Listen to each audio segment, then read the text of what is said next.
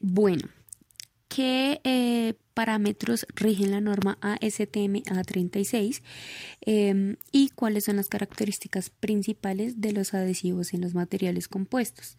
Entonces la norma ASTM A36 eh, es un acero cuyas propiedades son eh, límite de fluencia 36.000 libras sobre pulgada al cuadrado, eh, una resistencia a la tracción que va desde 58.000 hasta 80.000 libras sobre pulgada al cuadrado, tiene un alargamiento del 20%, que en el caso de que haya este alargamiento habría que indicar las distancias que hay entre las marcas que pueden variar desde 2 hasta 8 pulgadas.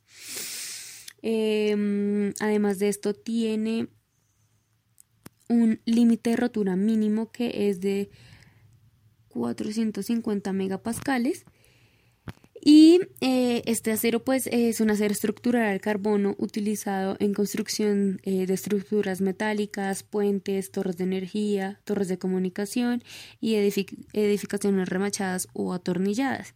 Tiene también otras formas que ya pueden ser barras, planchas, perfiles, eh, tubos, láminas. Mm, su composición química debe tener carbono, fósforo, azufre, silicio y cobre. Entonces los porcentajes de estos son carbono no puede excederse del 0.26%, fósforo no puede excederse del 0.04%, azufre no puede excederse del 0.05%, silicio no puede excederse del 0.40% y cobre debe tener como mínimo un 0.20%. Bueno, por el otro lado eh, están las características principales de los adhesivos en los materiales compuestos. Entonces, eh, ¿qué es un adhesivo?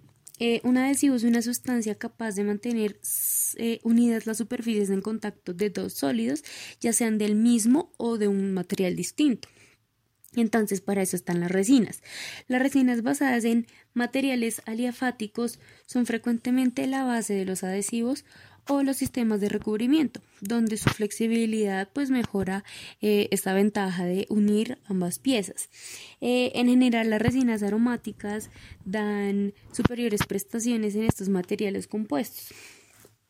Eh, una unión mediante los adhesivos debe ser diseñada de tal forma que el adhesivo trabaje sometido a cargas de cortadura y pues todo lo posible esto debe evitarse eh, la mayor cantidad de esfuerzos posibles eh, en, este, en esta unión.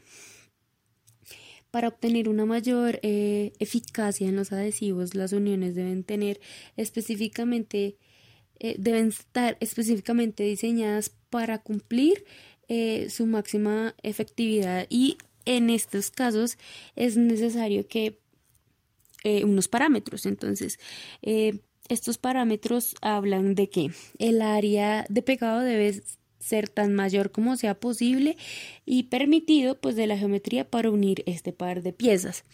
Eh, su porcentaje máximo del área de pegado debe contribuir a la resistencia de unión.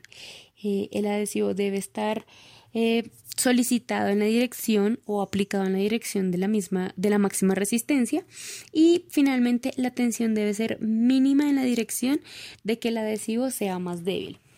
Esto sería como eh, contribuir a lo que ya había dicho anteriormente, que debe ser a la dirección máxima de la resistencia para evitar, como ya también había dicho, eh, la cantidad de esfuerzos máximos aplicados sobre este.